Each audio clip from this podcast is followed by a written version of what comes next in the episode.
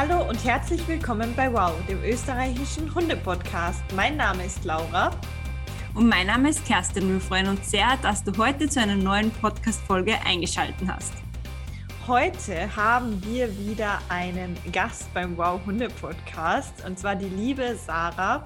Und ähm, die Sarah wird euch jetzt, ähm, beziehungsweise auch uns, mehr ähm, über die aktuelle ja, Hundewissenschaft quasi erzählen. Also ähm, was gibt es Neues in der Hundewissenschaft? Und da sind auch einige ganz, ganz spannende Dinge für uns dabei, die wir auch so vielleicht noch gar nicht so bewusst in unserem Trainingsalltag äh, beachtet haben. Und ähm, wir würden uns auf alle Fälle freuen, wenn ihr wieder bei Instagram vorbeischaut. Äh, wir posten dort auch wieder ein bisschen was äh, zur neuen Podcast-Folge. Und ähm, dann könnt ihr uns dort auch erzählen, wo, was ihr davon schon wusstet oder was ihr vielleicht in eurem Trainingsalltag auch schon beachtet habt oder was ihr jetzt vielleicht nach dieser Podcast-Folge auch verändern wollt. So, ja, dann starten wir mal mit dem spannenden Interview. Ähm, und ja, wir freuen uns sehr, ähm, ja, euch das Interview jetzt mit der Sarah zu präsentieren. Viel Spaß beim Zuhören und ja, ja setzt gerne mal einiges um, was die Sarah euch so mitgibt. So, heute dürfen wir euch eine ganz, ganz tolle ähm, ja, Person vorstellen, und zwar die liebe Sarah. Laura und ich durften schon im Dezember mit der Sarah zusammenarbeiten ähm, beim Pawful Dezember. Falls du dabei warst, kannst du dich sicher noch super daran erinnern. Und wir werden heute mit der Sarah, ähm, die gerade übrigens ein Buch schreibt, ähm, ganz spannend über neue versus alte Trainingskonzepte sprechen, also wirklich auch ja, ein bisschen Einblick in aktuelle Erkenntnisse, in aktuelle Geschehnisse, in aktuelle wissenschaftliche Erkenntnisse. Und ja, die Sarah erzählt uns da ein bisschen was über Social Learning und noch ganz vieles mehr. Sarah, herzlich willkommen im Podcast. Ja, also, liebe Sarah, ich würde vorschlagen, wir kennen dich ja schon, aber es würde uns mega freuen, wenn du dich mal für unsere Zuhörer einfach vorstellst. Woher kommst du? Was machst du? Ähm, wie bist du überhaupt zum Hundetraining gekommen vielleicht auch? Und was ist so dein aktuelles, ja, großes Projekt ähm, neben dem Buch vielleicht auch? Ja, sehr gerne. Erstmal ganz herzlichen Dank, dass ich bei euch mit dem Podcast sein darf. Ähm, ich hoffe, die Internetverbindung hält jetzt ein bisschen. Bei mir jetzt gerade nochmal geruckelt. Ähm, ja, erstmal, ähm, ja, ich bin Sarah, ähm, Sarah Mertes und komme aus, ja, eigentlich aus dem Ruhrgebiet. Momentan ähm, lebe ich noch in München. Mich zieht es aber jetzt wieder zurück in den Ruhrpott. Und ähm, ja, ich bin Hundetrainerin, das Ganze jetzt schon seit 2015, 16 rum. Also es ist ein schleichender Prozess gewesen, wie ich dann als äh, wie ich Hundetrainerin geworden bin. Ähm, habe ganz am Anfang ähm, in der Hundeschule hospitiert und ähm, durch mein Biologiestudium bin ich dann immer mal weiter in die Verhaltensbiologie ähm, mit Thema Hund auch reingerutscht, arbeite da ähm, in der Arbeitsgruppe vom Udo Ganzloser äh, mal mehr und mal weniger aktiv mit, also je nach Zeitaufwand natürlich. Und ja, und da bin ich gerade auch dabei, ein, also mein allererstes Buch zu schreiben ähm, mit dem ja, Oberthema eben ähm, von alten Trainingstheorien zu neueren und ähm, ja, was den Hund so glücklich macht und welche ja, Bedürfnisse einfach erfüllt werden müssen, um ein glückliches und tolles Leben mit dem Hund zusammen zu haben. Genau. Den genauen Titel verrate ich noch nicht, da ist es noch ein bisschen hin. Aber ähm, ja, was gibt es für mir sonst noch zu sagen? Ich habe letztes Jahr ähm, angefangen, mit meinem Cousin zusammen eine App zu entwickeln und zwar ähm, die Puppy-App zum Thema Hundetraining. Und da kann man mit ganz tollen Trainingsvideos, die wir alle selber gedreht haben, mit verschiedensten Hunden, ähm, ja, mit seinem Hund von zu Hause aus ganz bequem trainieren. Und ja, dazu erzähle ich euch nachher auch noch mal ein bisschen was genauer. Cool. okay. Ähm, Gibt es denn schon, auch wenn du keinen Titel verrätst, ähm, hm? irgendeinen Veröffentlichungsplan oder kannst du dazu noch gar nichts sagen? Also wir sind jetzt in den letzten, ja, im letzten Viertel vom Buch. Also wir haben jetzt schon ja, mehr, mehr als die Hälfte auf jeden Fall geschafft und ähm, sind jetzt mit der Rohfassung des Manuskripts Ende April fertig. So ist der Zeitplan angesetzt. Und dann geht das Ganze nochmal in Korrektur. Und ich denke, dass wir im Spätsommer mit der Veröffentlichung dann ungefähr rechnen können. genau. Voll cool, ist ja schon voll bald eigentlich. Also ja, richtig, ja. Richtig cool. Und wie lange arbeitest du an dem Buch schon? Also seit wann, wann hat das gestartet? Tatsächlich ähm, ist uns damals die Idee gekommen, als diese ähm, die Hundeverordnung so im Gespräch war, dass man zweimal am Tag mit dem Hund, haben bestimmt einige mitbekommen, äh, mindestens Gassi gehen muss und so ein paar andere äh, neue Regelungen da im Gespräch waren. Und da habe ich gesagt, hey, irgendwie fehlt so ein Handbuch für Hundehalter, wo mal wirklich gesagt wird, das und das braucht der Hund aus dem und dem Grund und auch mal so ein bisschen noch in die Vergangenheit reingerutscht. Ähm, wie viel hat der Hund überhaupt noch vom Wolf? Also da sind so viele Mythen im Umlauf, finde ich persönlich. Ähm, und auch eben auch tatsächlich von, ja, in den Hundeschulen wird es auch nicht immer 100 Prozent kommuniziert, was jetzt eigentlich wirklich die beste Methode ist oder ob man das mischen soll und so weiter. Und deswegen kamen wir irgendwie auf die Idee, dieses Buch zu schreiben. Also, wie gesagt, Udo war jetzt da mein Ansprechpartner, weil ich eben schon jetzt ähm, zwei, zwei oder drei Jahre ja, ungefähr mit ihm zusammenarbeite und ich da eben diese wissenschaftliche Expertise einfach sehr wertschätze. Und ähm, ja, das war es dann halt so, ist es irgendwie entstanden, dass wir auf die Idee kamen, dieses Buch zu schreiben, ja.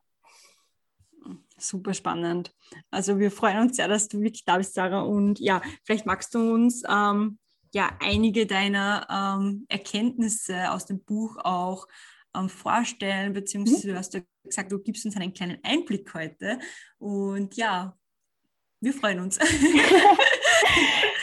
genau, also vielleicht kann ich einmal ganz grob damit anfangen. Ich würde, glaube ich, den Fokus eher auf die ähm, aufs Lernen beim Hund legen. Also wirklich die ähm, Sachen, was wir vielleicht, wir, jeder kennt wahrscheinlich dieses klassische Operant, also klassische und operante Konditionierungskonzept mit Pavlov und ähm, beim Operanten eben das Klickertraining und so, was so wirklich in den meisten Hundeschulen kommuniziert auch wird, wie der Hund lernt. Also dass wir ähm, irgendeinen bestimmten Reiz haben und den wollen wir dann, also einen unbestimmten Reiz, den wir dann verknüpfen möchten ähm, mit einem Gefühl, was in dem Hund einfach entsteht, wie jetzt eben beim Klickertraining, dass wir zum Beispiel den Klicker benutzen und der Hund bekommt danach ein Leckerli. Also es ist ja ganz klassisch dieses ähm, Aufbauen einer klassischen Konditionierung, dass der Hund mit dem Klick eben das Gefühl von äh, Glück empfindet, weil er eben eine Belohnung versprochen bekommt.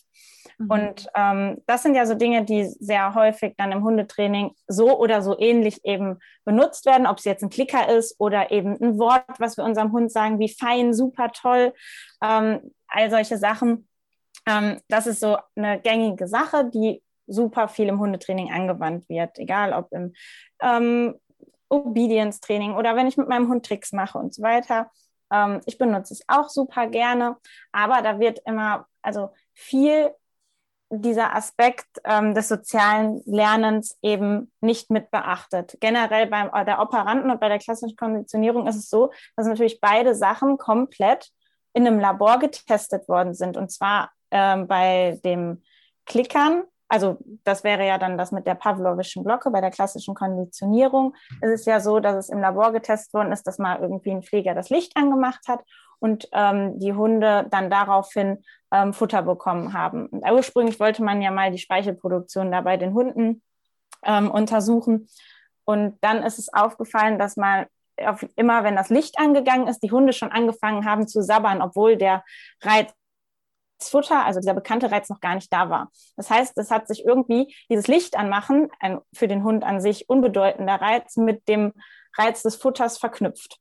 Deswegen haben die dann schon beim Lichtermachen gesabbert. So, das Problem ist jetzt, das lief ja komplett ohne die Interaktion von irgendeinem ähm, Sozialpartner ab. Also der Mensch war in dem Sinne ja nur der Auslöser für den ersten Reiz, wie es ja auch sind, wenn wir den Klicker betätigen. Da Hunde aber mega hochsoziale Lebewesen sind, was wir, glaube ich, alle wissen und super viele auch durch Beobachtung von uns und äh, Beobachtung von anderen Hunden ähm, lernen können, ähm, lassen wir einen ganz wichtigen, elementaren Teil ähm, aus, wenn wir nur rein klickern würden. Ich weiß, das machen nicht, also die meisten Leute interagieren natürlich mit ihrem Hund. Nur das Problem ist, dass wir dieses, äh, diesen sozialen, diesen sozialkognitiven Aspekt ähm, viel zu wenig im Hundetraining eigentlich nutzen, obwohl uns der einen viel größeren Output in den meisten Trainingssituationen geben könnte. Mhm. Genau, und das ähm, ist so, sag ich mal, das zentrale Thema, was wir da auch in dem ganzen ähm, Lernen und Intelligenz-Kapitel in unserem Buch da eben auch behandeln. Und ähm, was wir jetzt machen können, um mit dem Hund ähm, mehr in Interaktion zu treten, ist einfach, dass wir uns anschauen, hey, was gibt es denn noch? Wie kann ich noch mit meinem Hund kommunizieren und wie kann ich viel mehr in Interaktion in dieses Social Learning reingehen? Also Social Learning ist da eben dieser Oberbegriff für ähm, die fürs Lernen durch Beobachtung, durch Zeitgesten und solche Geschichten, eben quasi im sozialen Kontext mit unserem Hund. Und ähm, da gibt es eine ganz, ja, eine ganz spannende Studie. Ich habe mir jetzt leider nicht alle aufgeschrieben. Also die Quellen, ähm, ich kann euch das dann raussuchen. Ihr könnt das gerne in die Show Notes packen oder so, dass man das vielleicht mal nachlesen kann. Aber auf jeden Fall ähm, gibt es tatsächlich Tests, wo man ähm, geschaut hat, um auch Bezug zwischen Hund und Wolf nochmal darzustellen, dass wirklich total auf unsere Zusammenarbeit ähm, ja, geprägt ist jetzt der falsche Ausdruck, aber schon irgendwo geprägt ist, ähm, weil man konnte in Versuchen halt feststellen, dass wenn man einen Hund, also man hat Welpen genommen, die ähm, man untereinander, also ohne menschlichen Kontakt großgezogen hat, ja, also nur mit Hunden untereinander. Und dann hat man äh, zum Vergleich eben auch ein, äh, eine Gruppe von Wölfen genommen, ähnliches Konzept und hat dann eben die Wölfe äh, mit einem fremden Menschen zusammengetan und mit einem fremden Hund. Und die Wölfe sind auch immer erst zu dem, ähm, haben immer zuerst mit dem Hund quasi Kontakt aufgenommen. Also bei den Menschen waren die scheuer. Dasselbe hat man mit dem Hund gemacht, der vorher aber tatsächlich gar nicht äh, viel Kontakt zum Menschen hatte. Und der Hund hat dem fremden Menschen den anderen Hund vorgezogen. Also er hat sich dann eher an den Menschen orientiert. Und das zeigt uns auch schon wieder irgendwo, hey, da ist irgendeine Verbindung da, die wir nutzen sollten. Ja. ja. Und ähm, das finde ich irgendwie total spannend. Und äh, ja, und wie gesagt, es gibt äh, gerade Claudia Fugassa und viele ähm, Wissenschaftler in Ungarn arbeiten da. Also ich weiß nicht, ob das ähm, Family Dog Project ähm, kennt. Mhm. Da sind super spannende ähm, Studien, auch mit MRT-Forschung, wo es um Gesichtsausdrücke geht, die ähm, der Hund wahrnehmen kann. Ähm, wenn, ob wir wütend sind, mit einer wütenden Stimme mit unserem Hund reden oder mit einer fröhlichen Stimme, das macht sehr viel aus und der Hund kann das unterscheiden, mit welcher Laune wir mit dem Hund trainieren. Und auch gerade das ist ja sowas, wir können, wenn wir mit unserem Hund irgendwie ähm, ein recht, ja, sagen wir mal, ein langweiliges Verhalten trainieren, wie Sitz oder Platz, was jetzt nicht wirklich spannend ist, weder für uns noch für den Hund, auch sehr viel durch unsere eigenen Emotionen damit reinbringen, dass der Hund sich das trotzdem besser merken kann, obwohl es für ihn vielleicht etwas langweilig ist. Das heißt, ja, und das wird dann. Mh?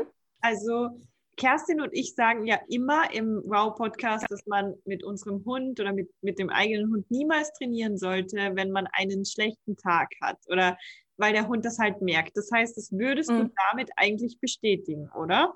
Ja, auf jeden Fall. Also das ist ja auch so, wenn wir einmal A, wenn wir gestresst sind, sowieso das überträgt Hormonsystem arbeitet anders. Unser Hund merkt und spürt das auch, ja. Also ähm, da, da sind, äh, wir, wir, stoßen auch andere Duftstoffe aus, wie wenn wir auch schwitzen und so weiter. Der Hund hat so eine feine Nase, also allein das kann er ja schon merken. Das heißt, wenn wir ähm, gestresst sind und mit unserem Hund trainieren, können wir das auch eben auf ihn eben übertragen. Das heißt, wenn wir aber auch dann irgendwie nur schlechte Laune haben und äh, weiß nicht, wirklich miese Petrik rumlaufen und dann so unser schroffes Sitz, Platz oder irgendwie so ne, das sagen, dann ist es auch für unseren Hund einfach kein schönes Lernen. Gut, wenn du jetzt einen gut trainierten Hund hast, der folgt deinem Kommando, aber gerade um irgendetwas Neues aufzubauen, das macht für mich wenig Sinn und es ist auch, ist auch einfach so, dass Hunde besser lernen, wenn sie selber Freude am Training haben. Ein Hund lernt gerne, der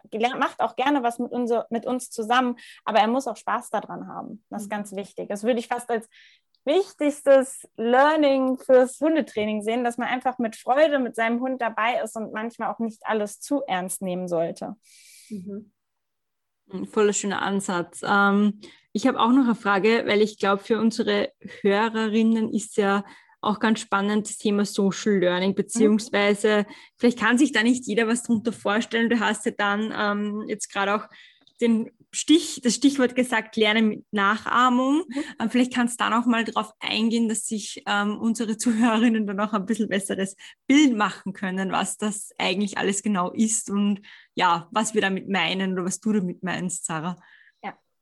Also beim ähm, Social Learning geht es halt um die so soziale Intelligenz letztendlich. Also das be bedeutet, dass unser Hund eben durch Blickkontakt folgen von uns, also wenn wir unseren Blick auf etwas anderes wenden, das hat man ganz oft, dann schaut der Hund meistens auch schon mal mit. Das kann man zum Beispiel beim Dummy-Training super benutzen, wenn wir den Hund dazu bringen wollen, dass er eben den Dummy aufnimmt. Oder auch wenn wir irgendwie äh, was verstecken und wir blicken schon mal in die Richtung, wo unser Hund eben hinlaufen soll. All solche Sachen, die gehören mit zur sozialen Intelligenz. Das heißt, wenn äh, wir auch im Gespräch zum Beispiel als Menschen zusammen sind und jemand äh, schaut sich erschreckt wissen wir, oh, da muss irgendwas passiert sein, weil sonst würde seine Aufmerksamkeit nicht dahin gehen. Und so ähnlich ist es dann auch, wenn wir mit unserem Hund eben in Interaktion treten. Also unser Hund weiß, wenn wir irgendein bestimmtes Verhalten an den Tag legen, weiß er, dass das einen Grund eben nach sich zieht.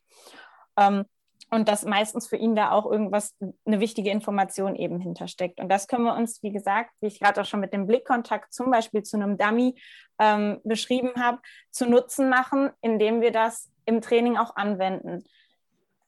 Das fängt schon dabei an, dass wenn ich quasi beim Fußlaufen äh, laufe, meine Schultern gerade nach vorne ausrichte.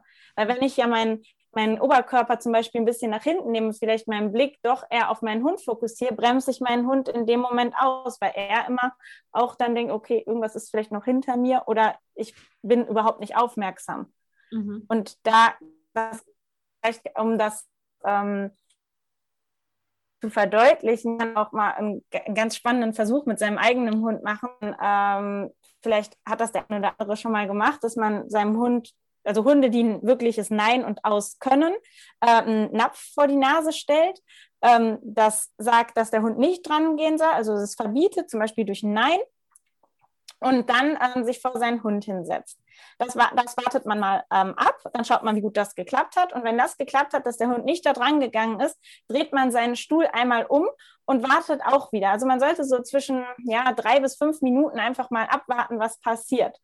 Wenn das immer noch geklappt hat, dann geht man noch einen Schritt weiter und verlässt einfach mal den Raum. Und bei vielen Hunden ist es so, dass sie dann tatsächlich doch ans Futter drangehen, egal wie gut sie trainiert sind, ähm, weil eben der Hund genau weiß, ob wir gerade anwesend sind, ob wir mit dem Blick und mit dem Gehör eben dabei sind. Ja, das ist sowas, wo man was für eine soziale Intelligenz eben auch spricht.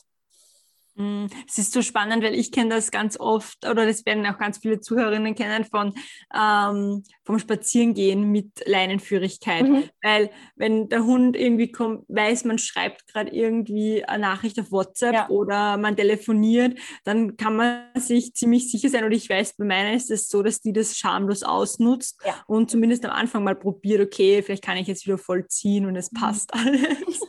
Genau, oder wenn man mit einer Freundin zusammen unterwegs ja, genau. ist also wenn man ist gerade im Gespräch, genau, dann weiß der Hund ganz genau, okay, die ist gerade eh mit voll den anderen Sachen beschäftigt. Und ähm, da rate ich tatsächlich immer, ich bin ähm, ein super Fan davon, ähm, zwei verschiedene, also ich benutze, also Nala, sagen wir so, Nala geht am Halsband, die hat eine gute Leinenführigkeit, also das ist für mich eine Voraussetzung, dass der Hund am Halsband gehen kann, dass er eben nicht zieht. Aber wenn ich weiß, ich bin in so einer abgelenkten Situation, dann schnalle ich sie immer aufs Geschirr um, weil sie da zum Beispiel einfach ruhig mal reinlaufen darf, ohne dass ich es ihr krumm nehme, sozusagen. Und wenn ich dann mhm. selber abgelenkt bin oder einen schlechten Tag habe, dann äh, läuft sie eben am Geschirr. Ja, das machen Laura und ich auch so. Ja, genau. Toll, ja, super. Genau. Ja, super spannend. Also ähm, ich glaube, das ist eh ein äh, Thema, was irgendwie jeder so ein bisschen weiß, weil ich meine, man beobachtet ja seinen eigenen Hund und man weiß das ja irgendwo, mhm. aber es ist eh, wie du sagst, jetzt nicht bei jeder Hundeschule oder bei jedem Hundetrainer präsentes Thema. Also ich finde auch voll gut, dass du da dann mit dem Ganzen auch aufklären möchtest und vielleicht da noch mehr ja, ins Training rein, rein möchtest. Also wie, wie sagst du oder was wäre was, wo du, ähm, wo du jetzt unseren Hörerinnen empfehlen würdest, so mit dem Hund zu trainieren oder kann man da irgendwas machen, um dieses Social Learning vielleicht jetzt schon daheim als Hundehalterin oder so anzuwenden?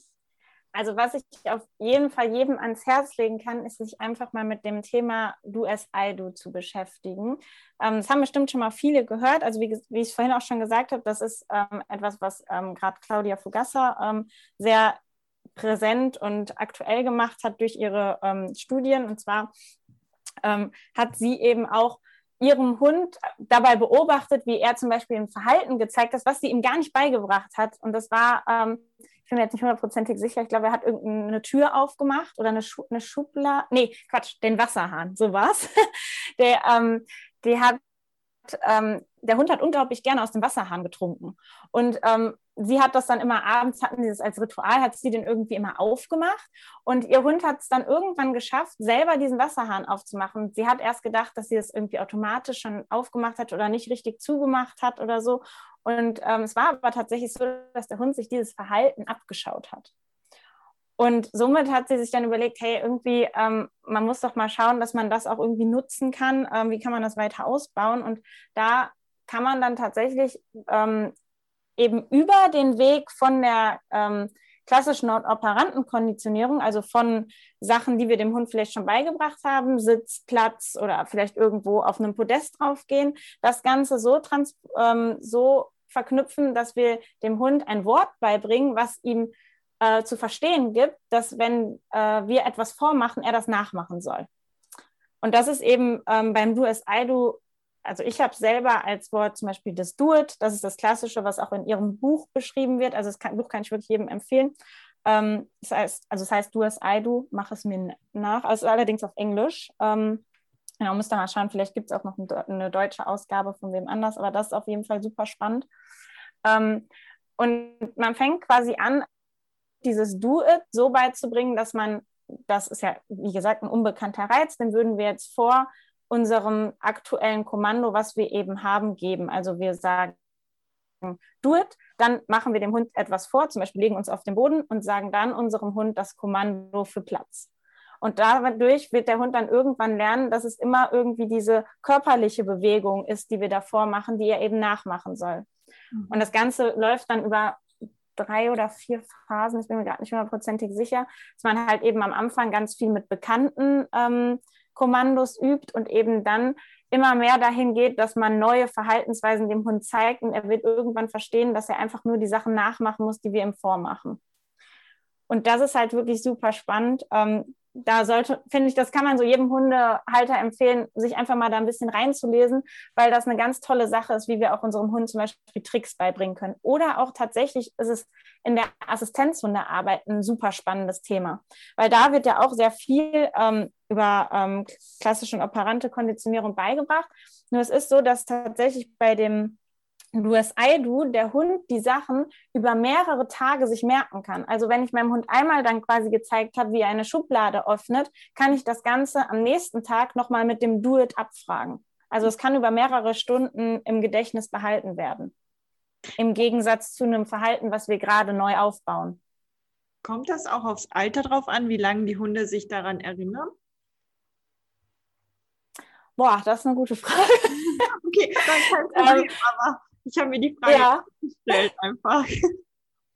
Ja, also ich, ich kann mir schon vorstellen, dass es vielleicht bei jüngeren Hunden, also es ist ja immer meistens so, wenn man jetzt gerade frisch damit anfängt und der ist komplett daran gewöhnt, ähm, wie wir mit ihm trainieren, dass es dann sicherlich schneller geht. Also dass er sich auch äh, länger Sachen merken kann und auch schneller das Konzept vom DuSI-Du versteht. Okay. Ja? Aber ähm, ich denke mal, grundsätzlich bin ich immer so der Meinung, ähm, jeder Hund kann bis ins hohe Alter lernen. Und klar, wenn jetzt nicht da so Dinge wie Demenz dazwischen kommen, was auch der Hund kriegen kann, warum sollte er es sich nicht auch lange merken können? Ne? Mhm. Mhm. Ja, voll. Und machst du das mit der Nala? Also, oder welche ja. Tricks machst du damit mit der Nala? Oder we welche Alltagssachen? Mhm. Also ich mache vor allem halt eben die Sachen, wo ich mit Requisiten arbeite, mit ihr damit. Also sowas wie, ähm, wir haben es äh, ganz witzig, in, wir wurden jetzt wegen der App ein paar Mal im Fernsehen interviewt und jeder wollte sehen, wie Nala die Wäsche abhängt. Ich weiß nicht warum, aber das kam anscheinend bei allen gut an. Und das ist zum Beispiel eine Sache, die ich eben darüber ähm, ihr beigebracht habe, dass ich einfach zum Wäscheständer hingegangen, die Socke runtergeschmissen habe und ähm, sie das dann machen lassen habe. Und dass ähm, mhm. solche Sachen, finde ich, immer so, ja, die finde ich, kann man ganz gut vormachen. Bei Sitz und Platz und diesen Grundsachen finde ich es schwierig, weil es sieht ja doch anders aus, wenn ich mich auf den Boden lege, als wie wenn sich ein Hund hinlegt oder sowas, ja, oder Männchen machen oder solche Sachen finde ich dann schwierig, obwohl man es da ähm, vielleicht auch noch ganz spannend, das Ganze funktioniert natürlich nicht nur wenn der Mensch etwas vormacht, sondern wir können das auch machen, dass äh, ein zweiter Hund das Ganze vormacht. Also mit Nala und ähm, der Hündin von meiner Mutter, der Lola, die ist jetzt gerade ein Jahr alt geworden, habe ich zum Beispiel ihr so das Männchenmachen beigebracht. Ich habe Nala das vormachen lassen und habe sie überschwänglich für das gelobt, was sie eigentlich schon aus dem FF kann. Und Lola saß die ganze Zeit daneben und durfte sich das angucken, ähm, hat aber, wurde aber von mir sozusagen rechts liegen gelassen oder links liegen gelassen, so sagt man. und ähm, ja, und dann ähm, haben wir das halt immer wieder gemacht, immer wieder gemacht und irgendwann war sie dann endlich dran und durfte auch was machen. Und dann habe ich das Kommando gesagt und sie hat sofort das Männchen gemacht. Klar, noch ein bisschen mit, ähm, mit der Balance, das ist ja Übungssache, aber der Trick an sich, sie wusste sofort, welches Verhalten ich von ihr sehen wollte. Wahnsinn, so spannend. Ja. Ich, hatte, hatte, ja, ich habe da noch eine Frage dazu. Ich habe nämlich ähm, mit einer Kundin gesprochen, das ist so spannend, der ihr Junghund, der ähm, ist ein relativ kleiner Hund und der macht alles nach, was die Katze vormacht. Und das finde ich auch super spannend. Also der Hund hat gelernt, wie er auf Tische raufhüpfen kann, der hat gelernt, wie man Türen öffnet, der hat gelernt, wie er sein Hundegitter aufmacht. Und ich habe dann, also du hast ja das beim Powerful December auch schon mal kurz angesprochen, das Thema. Mhm. Und ich habe dann sofort an dich denken müssen und habe mir gedacht, der Hund lernt durch die Katze. Ja, Aber ist das so cool. zwischen, zwischen Tieren, zwischen verschiedenen Tieren auch möglich? Also, wie man hier sieht, wahrscheinlich schon, aber mhm. ja, hast du da noch irgendwie ähm, dazu auch noch, also gibt es da Forschung oder irgendwas dazu, dass das zwischen verschiedenen Tieren auch funktioniert? Also, gerade ähm, bei Hunden ist es so, dass die schon mit anderen Tieren auch so, ja, so Kooperationen, Partnerschaften eingehen können. Das hat man auch, ähm, zum Beispiel Wölfe arbeiten auch ganz gerne mit Raben beim, bei, bei der Beutesuche zusammen und solche Sachen. Also das mhm. kann schon beobachtet werden. Und ähm, wenn man gerade einen Welpen mit einem, äh, zum Beispiel mit einer Katze oder einem anderen Tier eben zusammen aufwachsen lässt, dann bauen auch die Tiere natürlich eine Bindung zueinander auf. Und gerade da ist es ja so, dass man dann doch so ja so Kooperationen eingeht, um irgendwas Cooles zu machen. Also ne, man sagt ja immer, wenn man zwei Hunde hat und nur einer hat Unsinn im Sinn, dann lernt der zweite ganz schnell den Unsinn vom ersten, eben weil, weil sie ja einen Nutzen daraus auch irgendwo haben. Ne? Der Hund macht ja auch nur was, was ihm was bringt, ja, oder zumindest einen großen Teil, entweder dass ihm was persönlich was bringt oder emotional eben. Und ähm, deswegen äh, glaube ich schon, dass es äh, durchaus sein kann, dass da ähm, eben der, die Katze dem Hund was Cooles beigebracht hat, ja. Also. cool für den Hund, weniger für die Haltung. Genau. War da vielleicht auch noch ein wichtiger Punkt, den man dazu noch sagen sollte, gerade bei der Überlegung, wann der richtige Zeitpunkt ist, sich einen Zweithund anzuschaffen. Weil mhm. eben auch natürlich sag ich mal, wenn jetzt mein erster Hund zum Beispiel ein Problem mit anderen Hunden hat und zum Beispiel an der Leine andere Hunde anbellt oder eine schlechte Impulskontrolle hat und solche Geschichten, sollte man sich überlegen, ob man nicht erst an diesen Problemen oder ja, äh, Eigenarten eben arbeiten möchte, bevor man sich dann eben einen jungen Hund mit hinzunimmt, der sich solche Dinge gegebenenfalls abguckt. Ja.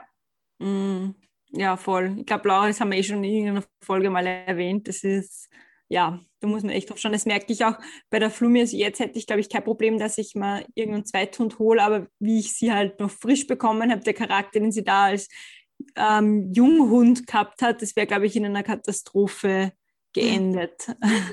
Ich glaube, das war übrigens in der Folge zum Thema Mehrhundehaltung, die wir auf jeden Fall gemeinsam Ah, genau. Ja, ich werde die auch dann verlinken in den Show Notes. Ja, also das ist auch wirklich nochmal so ein super wichtiger Punkt, einfach gerade bei diesen, ähm, dass man sich einfach bewusst ist, dass sowas sein kann. Ne? Und dass äh, der Hund einfach also ein ständiger Beobachter von einem ist, ähm, wie wenn wir zum Kühlschrank gehen und, äh, oder ein besseres Beispiel, wenn wir unseren Joghurt, Joghurtbecher ausgelöffelt haben und mein Hund steht jedes Mal vor mir, der weiß irgendwann, dass er eben den nochmal auslecken darf und der hört dann genau diese Reize, eben, dass ich gerade am Auskratzen bin, dann äh, bewegt er sich erst zu mir und äh, schaut mich mit seinen treuen Augen an. Also das sind alles so Dinge, ähm, die sich unser Hund dann ganz schnell merkt. Ich habe dazu tatsächlich ein Beispiel, wenn du das mit dem Joghurtbecher gerade gesagt mhm. hast wenn ich mir eine Banane aus dem Kühlschrank auf, also nehme und diese aufmache, also Liti die Schale hört, dann springt sie sofort auf, egal wo sie gerade ist, und neben mich und möchte ein Stück Banane. Also ja, ich weiß, was du meinst. Ja, das ist auch super spannend. Bei uns ähm, ist es auch so, wenn also wenn man sonst in der Küche ist und ich schäle irgendwie Kartoffeln oder sowas, dann da bewegt sich die Nala nicht. Aber ja. sie kriegt immer, wenn ich Kohlrabi schneide, und da schneide ich mir immer ein Stück ab, was ich roh esse, und sie kriegt auch immer ein kleines Stück. Mhm. Und da ist es auch so, dass sie, wenn ich das schäle, also die hört das dann wirklich genau dieses, dieses Geräusch vom Kohlrabi oder auch den Geruch wahrscheinlich. Aber da ist es auch so, dass sie sofort in die Küche kommt und sie genau weiß, ja, okay, das ist unser Ritual. Jeder kriegt jetzt seinen Snack vom Mittag. Mhm. Ja, nee, ja, das ist Witzig. cool. Ähm, Gibt es noch irgendwas, Kerstin, was dir einfällt oder Sarah, was du noch mhm. zufügen möchtest? Ja, also wenn Kerstin nichts hat, würde ich gerne nochmal auf das Thema ähm, Schlafen und Spielen nach dem Training eingehen, weil das ja auch immer so eine Sache ist, die äh, gerade wenn ich mit meinem Hund in die Hundeschule gehe und zum Beispiel eine Spiel also mit, gerade mit Welpen, wir üben irgendwas und dann wird danach gespielt oder der, es wird vorher gespielt. Da scheiden sich ja auch die Geister, was jetzt der richtige Punkt ist. Und ähm, da finde ich, können wir auch noch mal gerne drauf eingehen, mhm. ähm, weil da kommt es tatsächlich ein bisschen darauf an, was genau wir mit den Hunden trainieren. Ähm, gerade beim Welpen ist es so, eine Spielgruppe ist super wichtig, dass er eben lernt, mit den anderen Hunden ähm, ja, sich zu verständigen, zu interagieren, Dinge wie die Beißhemmung lernt und all solche Geschichten. Ähm, da ist es zum Beispiel so, dass wenn ich mit meinem Welpen irgendwo, ähm, auch sei es nur, ich habe mich mit zwei, drei Hundefreunden getroffen und ähm, habe mit denen gespielt, ähm, sollten wir den Hund danach wirklich diese Ruhe gönnen, um zu schlafen, um das Erlebte, was er gerade getan hat, wirklich zu verarbeiten. Weil es ist so, dass wenn ähm, der Hund schläft, und das schafft er innerhalb von 20 Minuten, also wenn wir irgendwas trainiert haben oder auch eben mit ähm, anderen Hunden in Interaktion waren, ähm, dass wir dann diese Pause von mindestens 20 Minuten einhalten, weil in der ähm, Traumschlafphase, also es ist ja diese REM-Phase, sagt vielleicht ein, den einen oder anderen was, ähm, werden die ganzen Erinnerungen, das Erlebte sortiert und ins Langzeitgedächtnis gebracht. Das heißt, ähm, der Hund kann sich dann viel leichter am nächsten Tag oder nachdem er eben diese Schlafphase hatte, an das erinnern, was er vorher gemacht hat. Das können wir uns sowohl beim Lernen zunutze machen, als auch in sozialen Interaktionen zwischen Hunden. Wenn ich jetzt einen Hund habe, der vielleicht äh, innerartlich irgendwelche Probleme hat und ich hatte gerade zwei super Hundebegegnungen, würde ich jedem raten, sofort den Hund ins Auto zu packen und das Thema für heute zu beenden, damit er eben diese Erinnerung oder dieses Learning aus dem Spaziergang und aus den Hundebegegnungen wirklich mitnehmen kann. Mhm. Ja, also das ist ein so ein Punkt. Und ähm, wenn ich aber mit meinem Hund sehr trockenes Training mache, wie zum Beispiel ein Obedience-Training und so weiter, da kann ich das Spiel einsetzen, weil in dem Moment, wo ich mit meinem Hund dann durch eine Bestätigung, durch ein kleines äh, Sozialspiel mit einem Tau oder äh, mit einem Ball, jetzt ich spreche hier nicht vom Ball werfen, sondern ne, so ein bisschen rumzergeln oder den äh, selber wirklich mit dem Ball interagieren, dass der Hund dahinterher ähm, den fangen muss und ich den aber festhalte. Ähm, solche Spiele können halt dafür sorgen, dass bei unserem Hund eben Glückshormone ausgeschüttet werden. Und dann ist das, was wir vorher trainiert haben, ähm, verknüpft mit diesem Gefühl der Glückshormone. Und da haben wir dann auch wieder den Effekt, dass wir alle Erfahrungen, die total positiv sind und mit Glücksgefühlen in Verbindung gebracht werden, äh, von unserem Hund länger und besser gemerkt werden. Mhm. Okay. Kerstin hat nichts mehr zu sagen. Na, voll, ich finde es super, super, super spannend. Ich bin gerade im Kopf ein paar Trainingssituationen durchgegangen. ähm, finde ich echt super spannend. Ich meine, dass man, es ist, war aber jetzt nicht neu, dass ähm, nach Lernen, nach Spiel etc. Ruhe und Schlaf das mhm. verarbeiten lässt, weil das ist ja bei Menschen auch nichts anderes.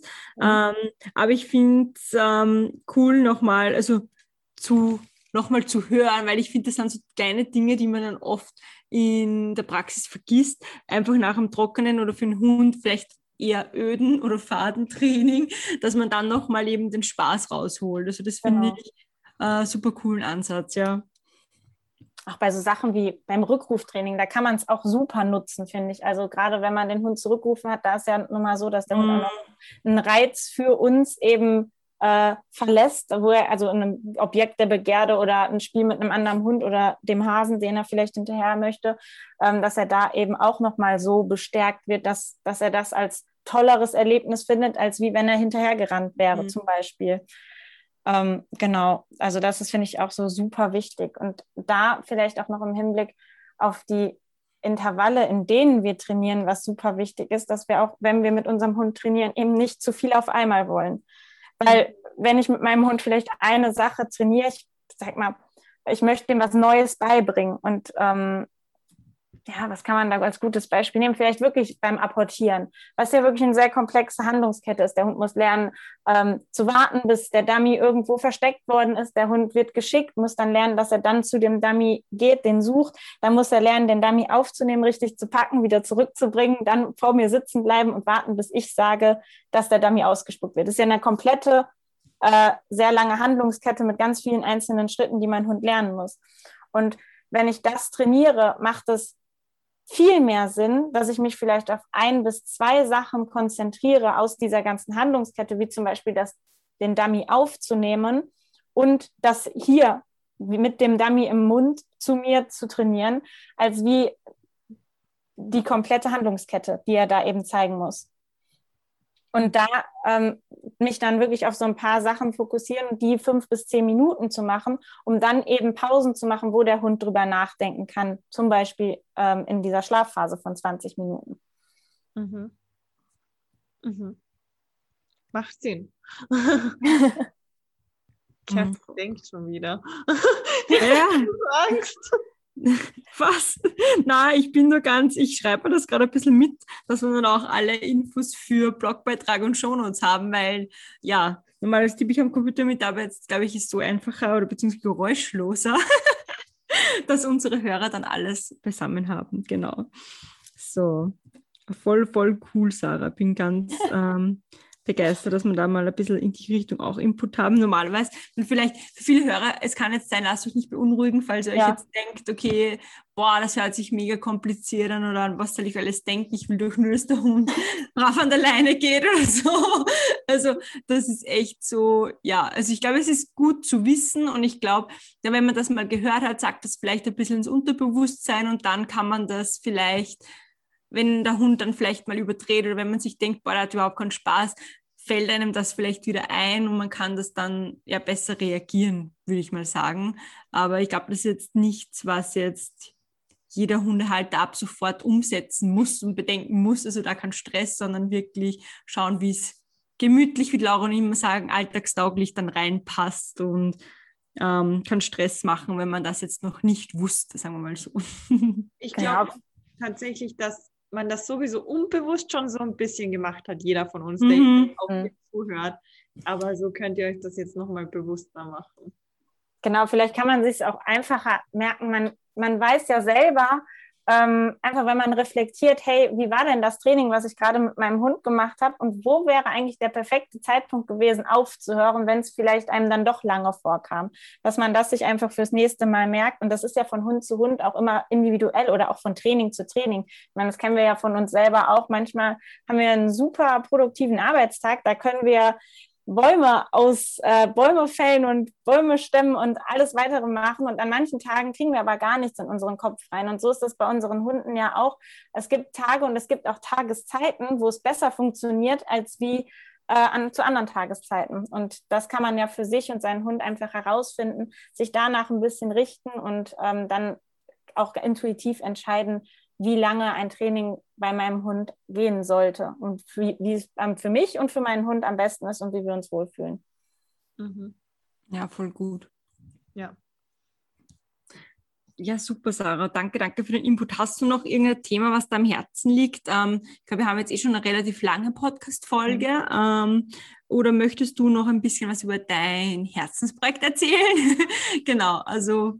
Genau, ich kann es ich kann's, äh, auch da ein bisschen anschließen. Zum Beispiel haben wir eben wo du jetzt gerade auch gesagt hast, dass es immer viel ist, was man sich dann merken muss, mit wie oft und wie lange ich trainiere und zu welcher Zeit. Ähm, da haben wir uns eben ähm, in der Entwicklung unserer App, unserer Hundetrainings-App Papi überlegt, ähm, dass wir da so ein kleines Tool mit an die Hand geben, um ähm, dich zum Beispiel an, an, das Training einfach erinnern zu lassen. Also wenn ich habe wir haben da 13 verschiedene Kategorien. Da geht es wirklich von der Welpenerziehung bis hin zum Trickdogging über Dummyarbeit und Co. Also da ist für jeden eigentlich was dabei, was man wirklich zu Hause mit seinem Hund ähm, trainieren kann und umsetzen kann. Und wenn ich mir da ein spezielles Training zum Beispiel ausgesucht habe, ähm, kann ich mir eine Erinnerung auf mein äh, Smartphone einstellen, dass ich sage, ähm, hey, ich möchte das gerne dreimal am Tag trainieren für kurze Zeiten, also wie, wie, gesagt fünf Minuten, fünf bis zehn Minuten. Und dann kann ich mir diese Erinnerung einstellen und kriege dann eben eine Nachricht auf mein Handy, hey, ähm, jetzt ist gerade Zeit für Dummy-Training. Und wenn das dann für dich zum Beispiel passt, dann kannst du sagen, okay, ich klicke jetzt mein Trainingsvideo an. Und das geht dann eben auch genau meistens so zwei bis drei Minuten. Und dann macht man eben zwei, drei Wiederholungen und dann hat man schon mal die Trainingseinheit für den Tag oder für die Tageszeit erledigt zum Beispiel. Ähm, das finde ich halt ganz schön, weil ich hatte früher immer so voll die Probleme damit, ähm, mir zu merken, was ich jetzt gerade ähm, fokussiert trainiert habe oder wie weit ich war. Und äh, so kann ich mir jeden Schritt da eben dann schön einfach merken. Und gerade beim Trickdogging oder bei einer Dummy-Arbeit ist es ja schon sinnvoll, das nacheinander eben abzuarbeiten, damit ich dann einen guten Trainingsaufbau einfach habe. Genau.